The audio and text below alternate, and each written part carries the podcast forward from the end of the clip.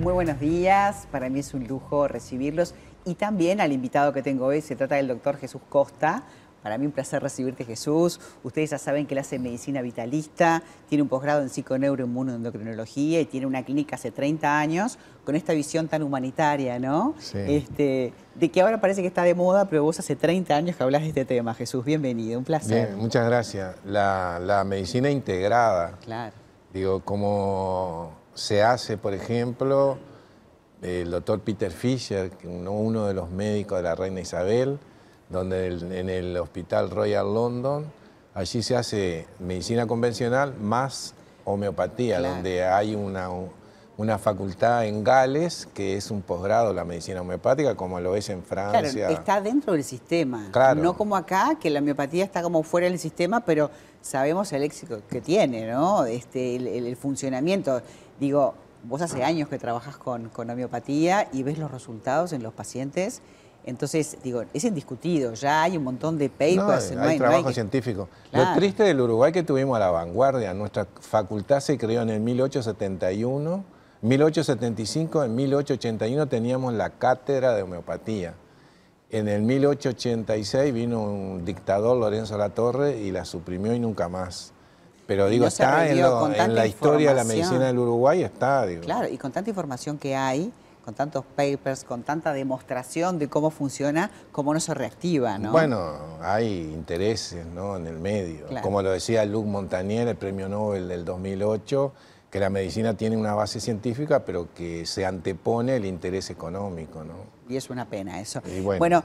uno de los temas de los que tanto hablamos es del intestino, que siempre hablamos de esa este, como segundo cerebro o primer cerebro a esta altura, porque eh, hemos hablado en este programa de que Sí. esos virus y bacterias que están poblando nuestro intestino eh, gobiernan también las emociones. Y uno dice, pero qué locura, están casi que, casi que gobernando el cuerpo. Claro.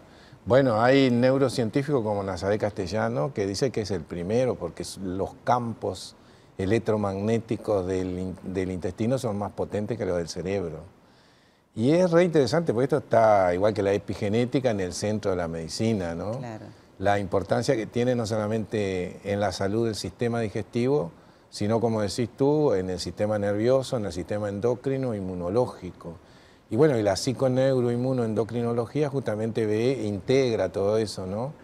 En un momento en que cada vez hay más especializaciones y nos desconceptualizamos, porque está bien que haya este, especialistas, ¿no? Pero no puede ser que una persona especializada en el aparato digestivo no sepa que también cómo funciona el cerebro. Entonces creo que cada vez es más necesario la integración de Además, la medicina. Nazaret Castellanos que habla mucho de todo lo que es este, la neurobiología y lo, ¿no? toda esa parte del conocimiento, habla de que hay como una conexión de ida y vuelta. O sea, no es que solamente estas bacterias y virus que están poblando el intestino a través del nervio vago le dicen al cerebro, no. Hay como una conexión y una comunicación. Claro, es bidireccional. Allí hay más de 100 millones de, de neuronas similares a las neuronas de la médula. Y hay dos vías, una vía rápida de conexión, como decís tú, a través del nervio vago y una vía más lenta que es a través de los neurotransmisores. Eh, Pero también, además, digo, hay un eje intestino-cerebro, eh, un eje intestino-piel, un eje intestino-tiroide y bidireccional, ¿no? Entonces, por eso es interesante trabajar eh, viendo personas y no enfermedades, ¿no? Claro. Porque está todo interconectado. Y, las también- enfermedades son multifactoriales. Claro.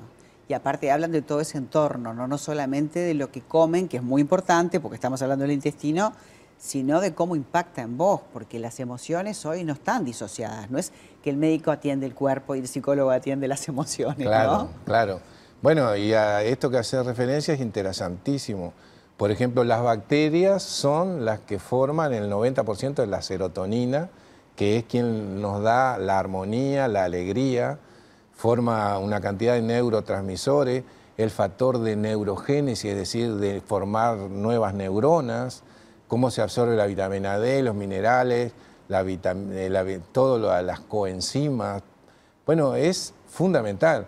Y yo siempre me retrotraigo a la historia, al pasado, porque no por ser pasado deja de ser conocimiento.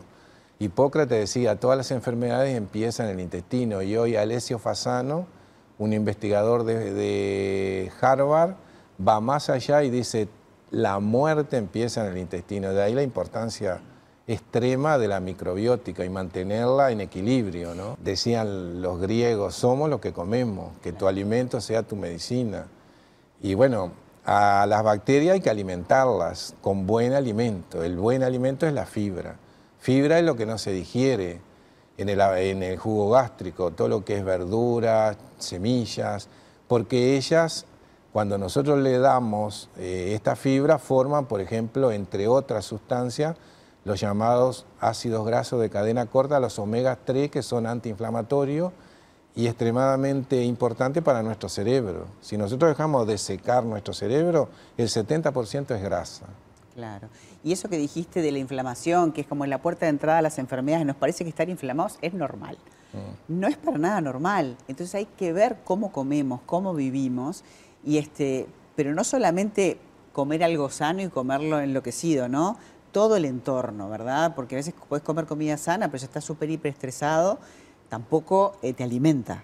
Claro, lo que comemos y hoy en día digo que nuestro cuerpo es un mar de glucosa, de azúcar, el veneno de que es la verdadera pandemia y que además de estar este, presente en casi todos los alimentos y enmascarada muchas veces, pero también el estrés, que es una pandemia, el cortisol actúa sobre el hígado y también produce glucosa por diferentes vías. Por eso es tan importante también el estrés y dar herramienta a la persona. El estrés moderno está en todos lados, el estrés social, el estrés laboral, si no dormimos bien. Impacta en todo. Te iba a decir que hasta descansamos mal. Y a eso Por estar enloquecidos descansamos mal. A eso iba. Todo entra en un círculo vicioso, ¿no? Negativo. Claro, porque el estrés te lleva a la mala calidad del sueño, al insomnio. Y hoy también sabemos, por literatura científica, que nuestro cerebro también tiene un sistema linfático, pero solamente actúa en reposo y en sueño profundo. Es decir, que si no tenemos un buen sueño profundo, tampoco tenemos ese reseteo de sustancias tóxicas que producimos durante el día. Jesús, yo sé que en la clínica tenés un equipo multidisciplinario con psicólogos, nutricionistas que están todos formados en base a la microbiota. Sé que además tuvieron un seminario, un curso que les fue fantástico, que espero que hagan más para aprender de todo esto, para aprender justamente a, alimentarnos de esta manera, de que sea nutritivo, ¿verdad? Claro, bueno, en esa visión que tenemos en nuestra clínica de ver personas y no enfermedades, tenemos una nutricionista que además es, eh, experta, es un, tiene un máster en microbiota y además una psicóloga, y bueno, hicieron un taller espectacular acerca de cómo incide la microbiota y nuestras emociones que además fue gratuito con un fin de recaudar alimentos este, no perecederos para una fundación donde asisten niños con discapacidades. Mira qué lindo. Bueno, cuando se repita tenemos que publicarlo en algún lado en las páginas porque la gente va a querer este, sumarse y aprender. De hecho, hay que comer sano, salir de los potes, salir de comer este, comida preelaborada para poder alimentar estas bacterias y vivir en salud, pero sobre todo también atender las emociones, ¿verdad? Claro, hay que dejar de abrir cajas y entrar más a la cocina. Me encantó. Siempre es un placer tenerte, Jesús, con tan buenos consejos. Muchísimas gracias.